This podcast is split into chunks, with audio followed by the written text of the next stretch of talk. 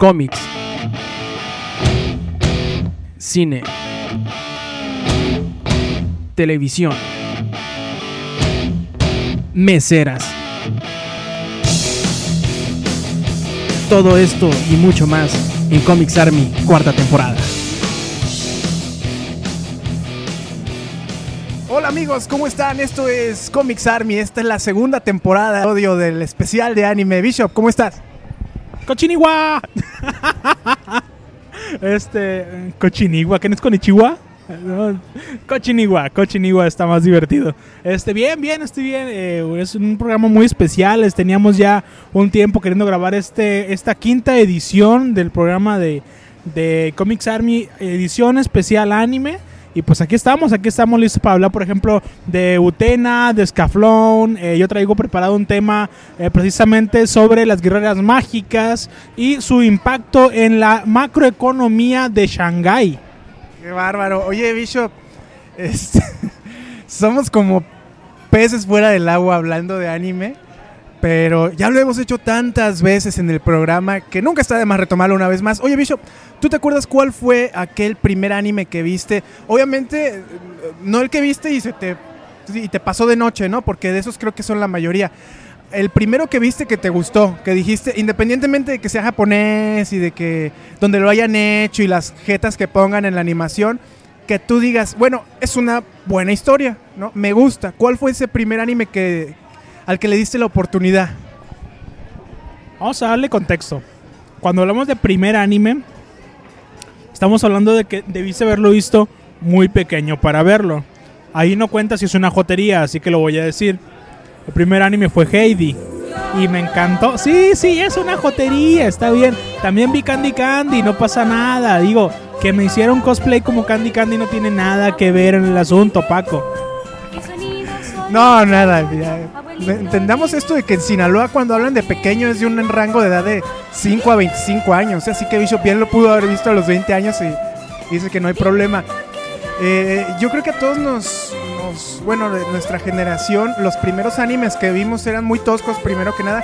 Segundo, no, no pesaba mucho la idea de que fueran japoneses. En realidad, creo yo, la mejor animación se hacía en Estados Unidos cuando yo era chico, ¿no? Yo me acuerdo de Hasbro y pero los animes que llegaban ya tenían ese algo que los hacía diferente a otras caricaturas. Creo que era en el sentido de que tenían cierta continuidad, que, muchas veces las, las animaciones gringas son autoconclusivas en cada episodio, y en el caso de las japonesas van, van contando una historia que sí se puede hilar. Yo que me acuerde, el primer anime yo, yo creo que fue Mazinger Z este, y sigue siendo uno de mis favoritos, aunque la animación es extraordinariamente mala y tosca y fea, ya en su época, lo era y ahora lo es todavía más. Tiene un, encanto casi mítico y, y, por cierto, antes de arrancar el programa hablábamos de series mal dobladas, creo que Mazinger es una de las series peor dobladas de toda la galaxia y sin embargo nos dejó uno de los personajes en doblaje más brillantes de la historia, como es el Barón Ashler, que era este tipo de do- doble sexo, algo así como Michael Jackson o como Enrique Peña Nieto, pero en científico loco. Para mí era genial, sigue siendo yo creo que una de mis favoritas y sería mi primer anime. Ahora, Bishop, ya que creciste un poquito, ya que agarraste conciencia sin albur de que eso podía ser una jotería espectacular, ¿qué otras animaciones te gustaron? Obviamente te- me imagino te tocó la, el- la fiebre de los Caballeros del Zodiaco, que en México fue un, un fenómeno, junto con otras como el Supercampeones, como ah, otras. Bueno, eh, ya más grande, yo que más o menos como a los 12, 13 años más o menos, eh, me conquistó un anime que se llama Slam Dunk de básquetbol, eh, que contaba las peripecias de un estudiante de preparatoria que se metía al equipo de básquet, iba evolucionando de ser un perfecto idiota para jugar y para la vida en, en general, hasta ser un buen jugador y seguir siendo un idiota en la vida en general. O sea, era, era un anime divertido, era con muchos toques cómicos, tenía sus momentos de drama, estaba, estaba muy bien hecho, estaba bien animado en la mayor parte, muy mala animación en los planos largos de- del juego, o sea, tal cual. Pero en general era, era buena, de hecho sigue siendo en favoritas actualmente. Eh, también, bueno, tal vez sea que me cargué mucho a los animes de deporte. Me gustaba mucho, por ejemplo, eh, Supercampeones. Supercampeones, vi la primera temporada, sí me enamoré y estuvo bien, estuve bien clavado con ella, eh, con la caricatura. Eh, con las caricaturas, ¿eh? Y me tocó ver las reediciones alguna, alguna otra cosa ya más nueva. Ya no me gusta, o ya, ya no me gustó tanto las nuevas versiones. Tal vez porque veía que la historia estaba como muy repetida y demás, y los partidos eran interminables, y las canchas medían lo mismo que la cintura del ingenierillo, y era como, como ya muy cansina la serie, pero al final pues sí creo que me marcó en cierto sentido, ¿no? Ahora yo también cuando juego fútbol pienso que me puedo ir a Brasil. Yo creo que otra, fíjate, otra de las cualidades que me acuerdo del anime en general, y eso no lo tiene la animación gringa, y no lo tienen incluso los cómics, es toda la parafernalia que hay alrededor de cada animación. Es impresionante el fenómeno que se dio, por ejemplo, hablando ¿no? de los supercampeones, ¿te acuerdas? Inmediatamente salieron los álbumes. El álbum de cartitas yo creo que es como el sello indistinguible de que una animación está funcionando. Si tiene álbum, es que sí pegó entre la, la juventud. Y así hemos visto interminables. yo nunca he sido de coleccionar cartitas, la verdad. Pero sí sé que, por ejemplo, aquí trae las suyas del Bishop. Eh, Dragon Ball tuvo, este, bueno, obviamente los supercampeones. Cartitas y tarjetas. Eh, ah, hubo unas, unas, unas tarjetas de Dragon Ball, creo que eran de Coca-Cola, de no me acuerdo de qué, me parece que era de Coca-Cola, que eran más o menos como unas 200 y que si las juntabas, o sea, si, las, si juntabas toda la numeración y las ponías por orden y las, las corrías por la parte de atrás, eh, corrías, me refiero a que las recorres, este, veías el intro donde Goku se convertía en Super Saiyajin. Esa era como una animación con las tarjetitas, estaba muy, estaba muy chida. Estaba chido, sí, sí, sí. Para nosotros ya, bueno, yo tengo 10 años, pero para Bishop ya en sus treinta y tantos, creo que la época dorada del anime en México fue la década de los 90, finales de los 90, quizás principios del nuevo siglo, cuando el anime llega de forma masiva a la, televisión abierta, ¿no? De que, bueno, estábamos hablando de, Dragon Ball, en TV Azteca tenían una barra dedicada al anime, era impresionante. Y luego se apaga y, y, desaparecen en general. De hecho, yo creo que en la última década han sido contados los animes que se proyectan en la televisión abierta completos, ¿no? De repente por ahí llegan algunos estrenos, pero duran 20 capítulos y, sale alguna asociación de padres de familia y eh, se quejan de la violencia y va para afuera. Y aquí entra otro factor. Una de las características de la animación japonesa es que no nada más eran historias infantiles o podían ser consumidas por el público infantil. Había un, género de, de, animaciones que eran apostaban por una trama más madura, que apostaban por una historia muchísimo más compleja, sin que esto signifique que, al ser para adultos fuera pornográfico, que también había el famoso hentai. Bishop, ¿a ti cuál animación con una historia más compleja te gustaba de, del anime japonés? ¿Cuál decías, bueno, este no es para niños, tampoco es como para el Golden Channel, pero me gusta porque tiene una buena historia, es una historia que te atrapa? Bueno, hay muchas. Por ejemplo, en su momento me gustó mucho eh, Chobits, que era medio jotón, pero igual estaba chido. Este, porque era, era, era, robots, pues está chido. Eh, me gustó muchísimo Evangelion. Evangelion me hacía como muy buena, difícil de digerir para un niño, difícil de digerir para la gente en general, porque es una historia muy cargada. Eh, pero creo que si debo escoger a, mi favorito, y esto lo digo así por mucho, sería Berserk. Berserk me parece que es eh, el epítome de lo que un anime de espadazos, golpes, cercenamientos y historia muy muy ruda debe de ser. No hay mejor manera de hacer un anime, bueno, sí hay una mejor manera, sacándolo más seguido, porque el problema con Berserk es que sale un capítulo cada que se cae una casa en Yugoslavia y así, entonces está muy muy complicado ver capítulos nuevos. Fíjate que yo eh, de anime, así como dices, yo creo que Evangelion a mí me tocó en la prepa, me acuerdo pasaba algo muy curioso. Ese anime, eh, no, el, anime, ese, e, ese tipo de animaciones como no se podían conseguir, no se podían ver en la tele, no había canal. Creo que existía Locomotion, pero no, no, no pasaban Evangelion. La, o anima, Animax. La única forma era comprarlo en video, me acuerdo. Entonces, e, en el salón de la, de la escuela, de la prepa ya, nos juntábamos entre varios decíamos, oye, hay una serie muy buena que se llama Evangelion, pues hay que comprarla. No, pues está carísima, carísima, 20 pesos, ¿no? Entonces todos teníamos que poner como una vaquita para comprarnos series, eh, los famosos VHS, y así vi Evangelion, una calidad malísima de imagen, pero también, como dices, es una historia muy compleja. Ya, ya con el paso de los años a lo mejor no envejece también toda la trama. Hay, hay, unos huecos medio raros que nunca explican, pero se las dan muy de intelectuales para no explicarlos o dejarlos muy confusos. Yo creo que es una muy muy buena serie. Otra que por ejemplo me gustó y yo, yo creo que no es tan para niños, aunque lo parece. Es Full Metal Alchemist que, que se va poniendo muy densa esa serie. Sí comienza como con un toque muy infantil, muy de aventura, muy bueno, ya para el capítulo treinta y tantos ya te tienen las tripas hechas bolas de todas las tragedias que pasan y las peores se las guardan hasta el final. Incluso sacan una película donde no, no resuelven ninguna tragedia, sino que siembran más. Y a mí, mi favorita de, de este género duro de historias, incluso sangrientas, violentas, pero con una buena trama, no muy buena, pero a lo mejor a mí me gustaba mucho, era esta Helsing Helsing, el, famoso, la reinvención de Drácula en versión anime. A mí cuando salió se me hacía muy buena la animación y una historia buena y un soundtrack que a mí todavía se me hace impecable el soundtrack de Helsing.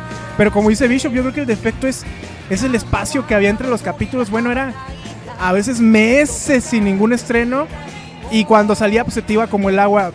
Esos son los casos que, que recuerdo. Hablabas de la parte de los soundtracks. ¿Han jugado un capítulo, eh, perdón, han jugado un papel eh, increíblemente importante en el éxito o el fracaso también de, de, algunos animes. Por ejemplo, buen soundtrack, por ejemplo, me viene a la mente en este momento una tontería, Excel Saga. Excel Saga era una parodia de todas las caricaturas Seinen, de todas las caricaturas. Es más, se burlaba de todo, de todo, de todo. Pero la música era muy buena y la historia, aunque de pronto se caía, te dabas cuenta de que era una parodia y te reías mucho. Tenía muchos gags muy bien hechos. Este, también me gustaba. Eh, hijo de su madre, se me acaba de olvidar el nombre. Ah, los Caballeros Zodiaco tenía muy buena música. De hecho, muchas eh, sacaron muchas compilaciones de la pura música de la serie y vendían enormidades. ¿Sabes cuál? Cowboy Bebop. Cowboy Bebop tenía un soundtrack increíblemente bueno, de lo mejor que he visto en mi perra vida. Y eso que yo escuché el soundtrack de Pepito y Chabelo contra los monstruos. Oye, sí es cierto. Este, hay soundtracks muy buenos en el anime. Hay, yo, bueno, es el score, la música de fondo, ¿no? Por ejemplo, la, es que el soundtrack ya entro yo como, fíjate, yo no te aguanto, no sé, yo sí me siento como raro escuchando música que no le entiendo ni madres, ¿no? Y la música japonesa no le entiendo nada. Yo sé que ahorita está de moda, por ejemplo, el Gangman Style que está en coreano pero no le entiendes nada, ¿no? A lo mejor te están mentando la madre todo el rato y tú acá cantando, no, Wopa, Style. No, no, no, a lo mejor te están mandando al giote. Yo, la verdad, la música japonesa en ese sentido sí me conflictúa mucho. Pero los, el score, la música de fondo, yo creo que los caballeros del zodiaco cuando van en las 12 casas, este, que Seiya tiene que correr a través de las 12 casas para salvar a Atena, que tiene una flecha clavada en el corazón. y sonaba la musiquita cuando salía el mapa de las 12 casas y todo. Este. Ojalá te pusieran en este momento de fondo esa rola, Era grandioso. Y hablamos de un, de un doblaje muy malo como Samurai X, pero tenía un soundtrack muy bueno. Eh, uso más bien un score muy bueno. Este, híjoles, es son tantos. Yo creo que de lo que más vale la animación japonesa, porque incluso hay animaciones malas, malas en cuanto a lo tosco que se mueven, pero casi siempre son muy buenas en cuanto a la producción. No, son imágenes muy nítidas, muy cuidado el soundtrack, muy cuidado el trabajo de doblaje, en general es muy bueno. O la historia, por ejemplo, una muestra de que se puede ser muy malo siendo muy bueno sería Ebichu. Ebichu es, es una serie de un hámster, de, de una, hembra hámster, este, que tiene por dueño a una, una muchachona y es una historia cómica, está tremendamente bien hecha, pero la animación es malísima. Otra sería, por ejemplo, Shin-Chan. Sí, como no, Shin-Chan. Yo, yo creo, que lo, creo que lo pasaban en Nickelodeon. Era misteriosamente entretenido, pero muy estúpido. Y muy La animación era, yo creo era mal a propósito, más bien era así toscona. Pero la historia, y, y tenía un muy buen doblaje, ¿eh? Este, yo creo que el doblaje de Shin-Chan era muy bueno. Ah, Bishop dice que lo vio en japonés. Lo que me agüita es que el creador de Shin-Chan tuvo un final trágico. Eh, el, autor se murió en una. hacía como espeleología. Entonces, cuando se fue a hacer una escalada ahí en una montaña para bajar a un pozo, este, se atoró, se perdió semanas. Si vieron la de 27 horas, hagan de cuenta, ¿no? Este, así, pero en japonés. Creo que ya llegamos al primer corte o como Bishop, a ver, chécale. Falta un minuto, este a, a, a, ver saludos regresando. Todavía nos quedan, yo creo que un par de tópicos de, de anime que tocar. Las series de meca, de mechas o mecas, uh, para que no suene muy alburero. Y yo creo que hay, hay, hay varias que marcaron historia en México particularmente y me imagino que ya están dando una idea de cuál vamos a hablar. Y no podemos no tocar el lado uh, obsceno del anime porque en México particularmente tuvo un mercado gigantesco como lo es el hentai. Todavía. Así que vamos al corte y regresamos. Esto es el especial de anime de Comics Army.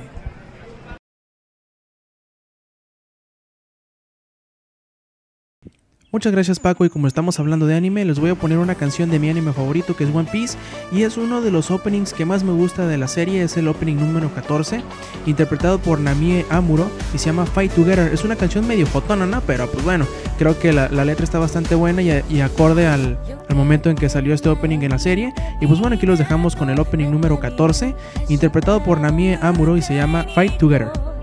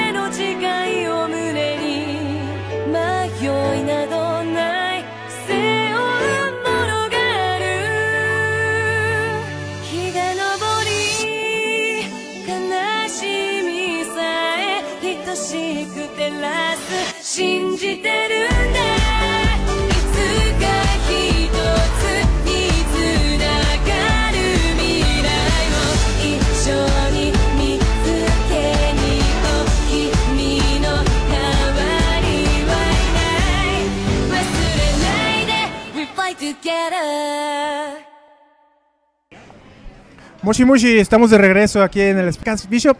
En el corte musical donde tu carnal seguramente puso una canción de Ranma y medio, hablábamos de una serie de anime que, que a los dos nos pareció buena, que involucraba curiosamente mechas, ¿no? Pero no en el sentido tradicional, sino que estos eran muy estilizados, con una historia muy buena y que aquí en México se conoció como Power Rangers. Power Rangers, ¿no? Como Scaflón Bishop. ¿Por qué a ti te gustaba Scaflón siendo que pues tú en esa época me parece que eras más bien fan de Spawn? ¿Qué, qué hacías viendo anime? O sea, eso está raro. Este, el personaje, bueno, uno de los personajes principales era Van, el otro era, creo que se llamaba Zephyro, no me, no Allen, Van, Van Halen, este, y, y, y, una chamacona con una minifalda, por la chamacona en minifalda. Por la chamaca en minifalda los veía.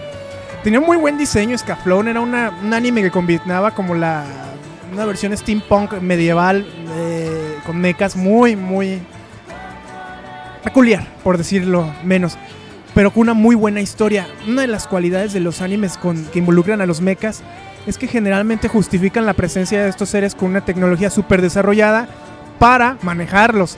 Todo lo demás puede ser desde medieval hasta ultramoderno el caso de Scaflón, por ejemplo, era semi-medieval, era un, un lugar donde había mucha magia incluso. Un caso donde hay mucho moderno, mucho avance, aunque ahora ya no, es Macros. Macros, la historia creo que comenzaba en 1999 cuando se estrella Macros, se estrella la nave en la isla Macros y continuaba a lo largo de 20 años. Ya estamos a punto de acabarnos ese lapso de tiempo y nunca se estampó la nave. Pero algo tenía que era sencillamente irresistible Macros en su época. No sé si era el extraordinario diseño de los personajes, particularmente de los robots, la historia que era muy buena, incluso tiene un triángulo amoroso ahí medio tenso. Todo eso lo combinaban bien porque hay de repente tramas donde se les riega el tepache de algún lado y ya no funciona. Bueno, Macros era fantástico en todos los sentidos e incluso dio para secuelas, películas y toda una parafernalia a, su alrededor. Un disco completo de baladas pop de Min May, que era la personaje esta que cantaba. Sí, sí, no, sé, no sé. Yo de Macros me acuerdo, sí la vi cuando era niño, pero no me acuerdo que me haya parecido muy interesante.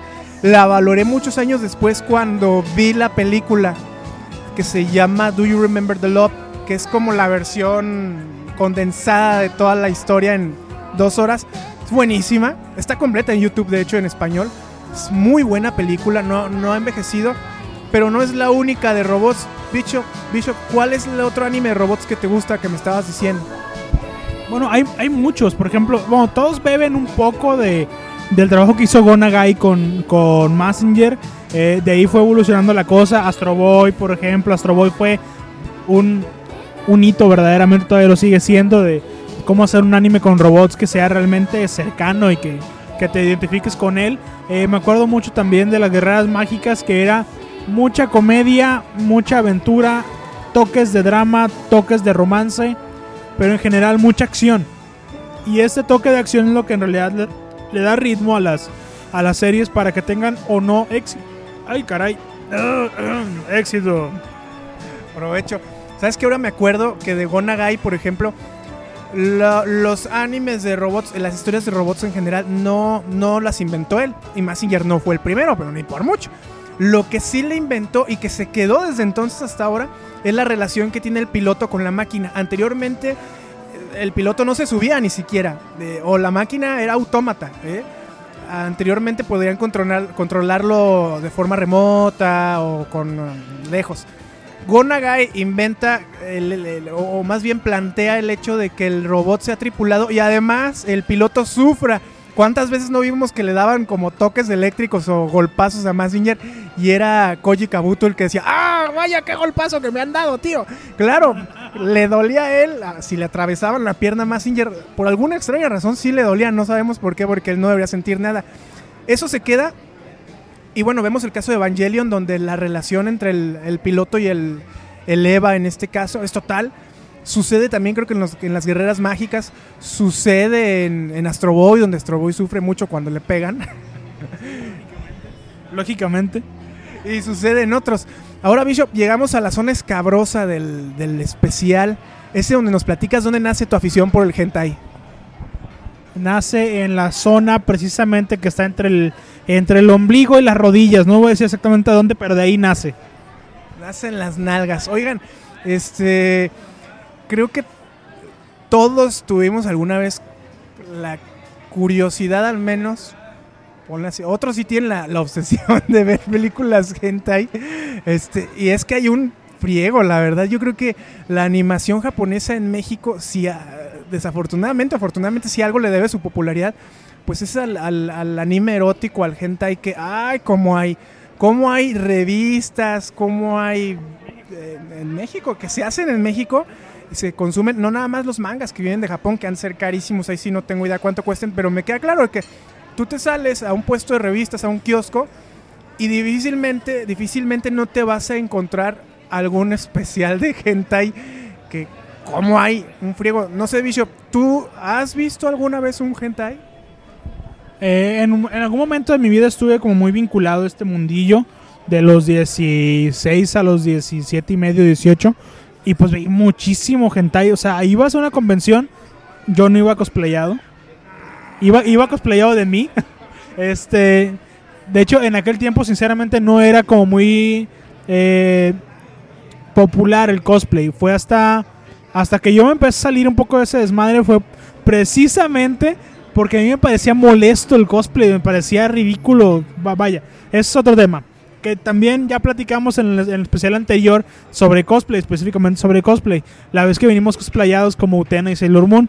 Este, pues mira, curiosamente, a donde volteabas en cualquier convención había algo de hentai. CDs recopilatorios, mangas, cómics mexicanos de, de hentai.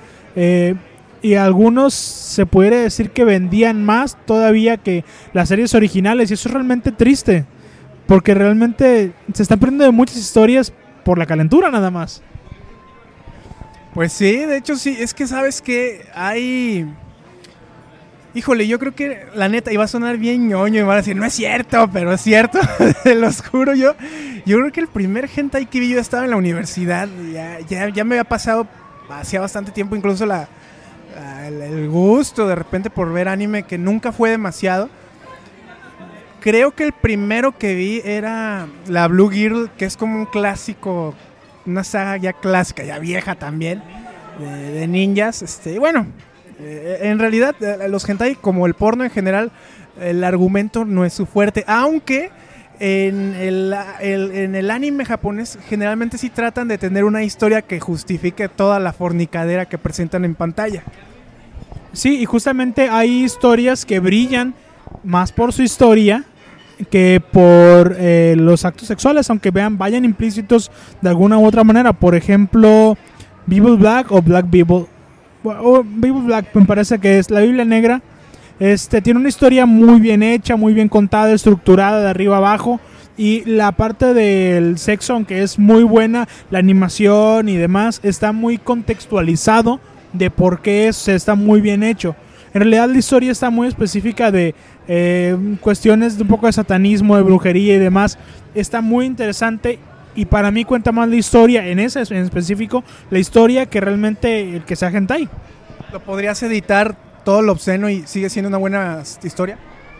Sí, igual y quitas la parte de sexo y pones que están comiendo longaniza y, y queda, eh, lo, queda. Bueno, que queda como si el demonio les hiciera comer longaniza, pero al final queda. Este, una de las curiosidades del hentai, si mal, si no estoy mal informado, es todas las variaciones que hay en cuanto a, a, los géneros.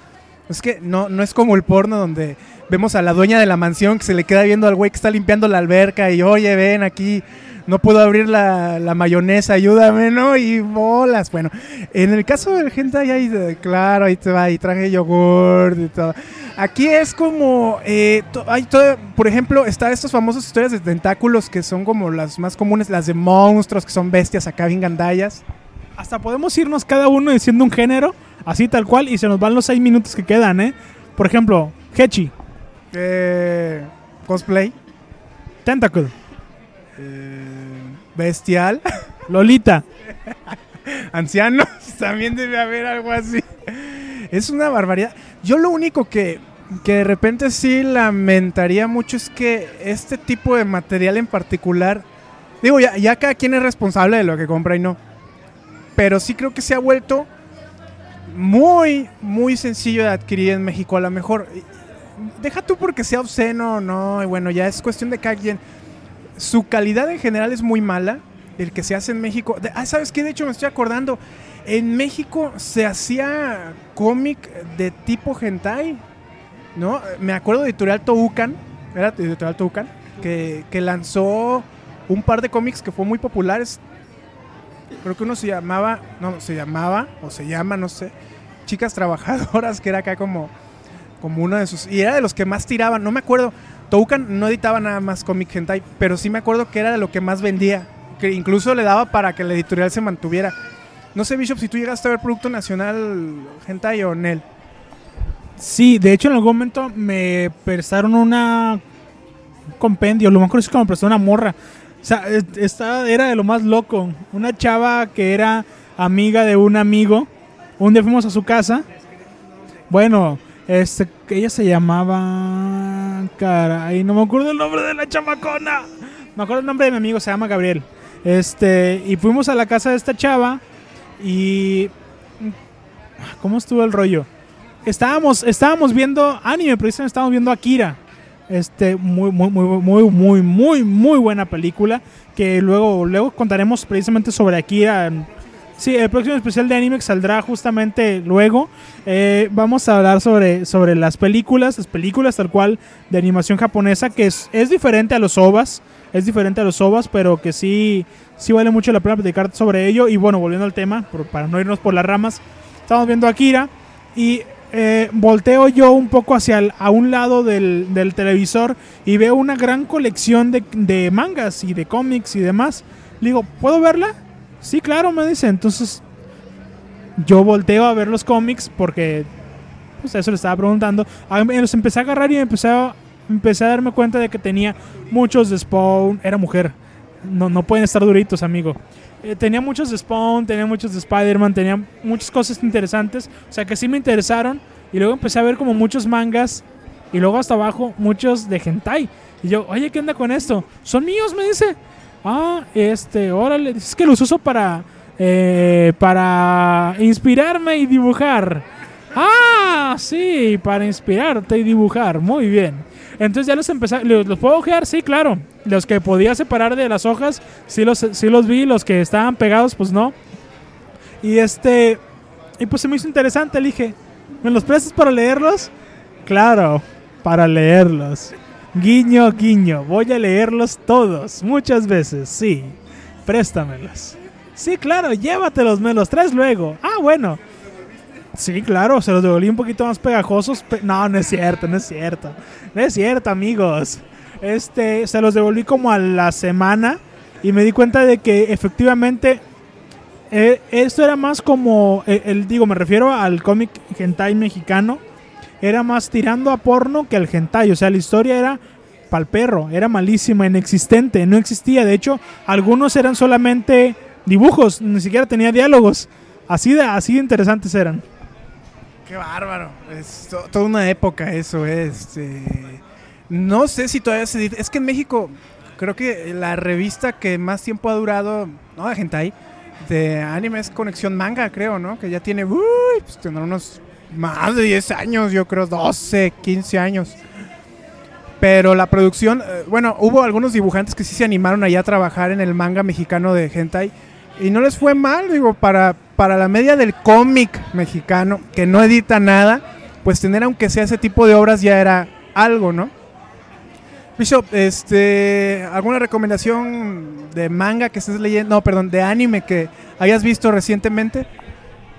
Bueno, eh, intenté, intenté, por decir decirlo, eh, intenté agarrarle el ritmo y el gusto a Fairy Tail. No pude. De veras, no pude. Me pareció que la historia es, en primera, muy infantil. En segunda, mal contada. En tercera, mm, mal animada. En general me parece que está mal la serie. Intenté, te digo, pero al final no pude.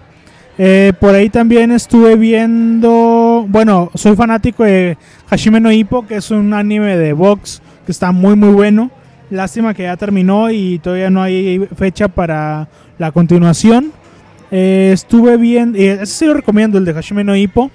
Estuve viendo en su momento algo de... Ay, caray, caray, me la pones difícil. Eh, ¿Cuáles no recomiendo? Ay, caray.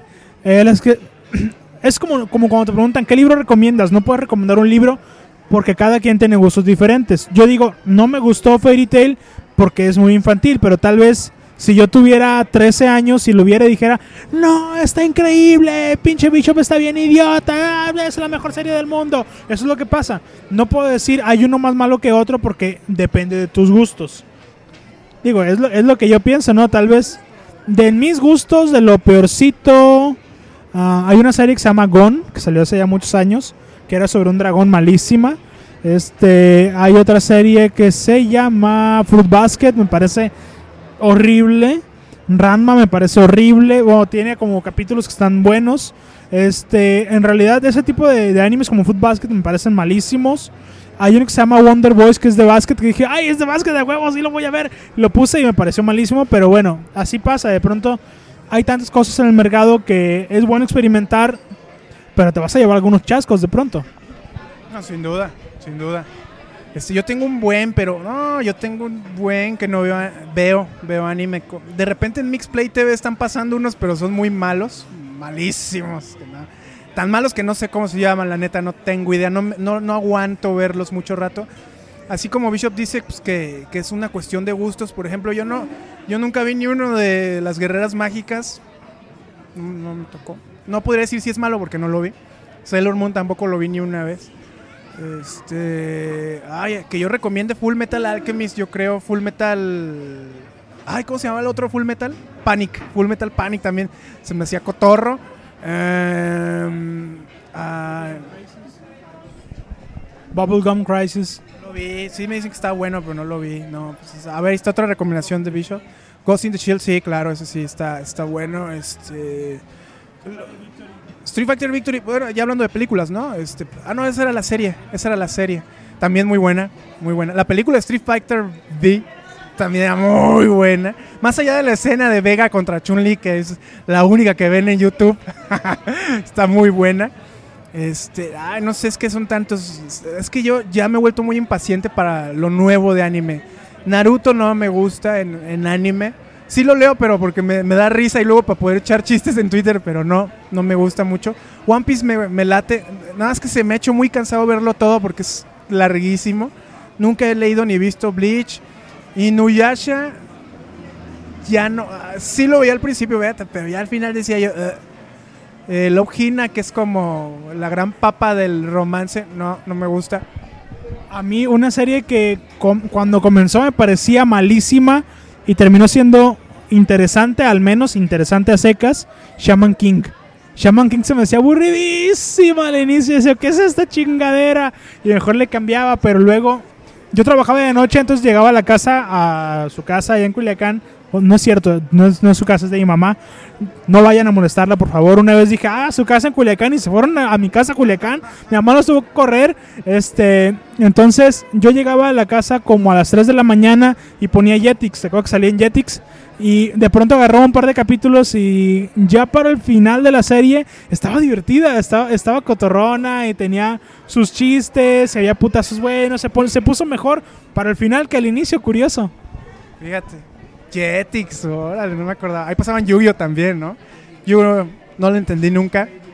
Beyblade, este, Pokémon, bueno, en fin. Creo que con eso llegamos al final. Bishop, Bishop San, este, reflexiones finales del programa especial de anime. Domo arigato, Mr. Paquito. Perfecto. Bueno, y con esto despedimos el programa. No se olviden de escucharlo, nos interesan mucho sus comentarios, aunque ya ni demos risa, nos interesa mucho, mucho lo que ustedes opinen de este programa. Y los dejamos. Hay un nuevo programa ahí en Langaria que es de un cuate que se llama Melee Ninja. Yo creo que va a pegar, ¿eh? Se llama El Podcast. Creo que hablan de jueguitos. Van a hablar ahora del Nintendo 64 apenas va empezando, va por su primer episodio. Va a pegar el programa ese cuate. Nomás es medio gangosillo. Sí, vamos a hablar de Rare, Rare Ware, este, su nuevo, su nuevo juego Donkey Kong. Perfecto. No dejen de, no dejen de visitar www.langaria.net y busquen en Twitter a Bishop que es... Eh y a mí que soy arroba Franco Magno. Muchas gracias y esto fue Comics Army.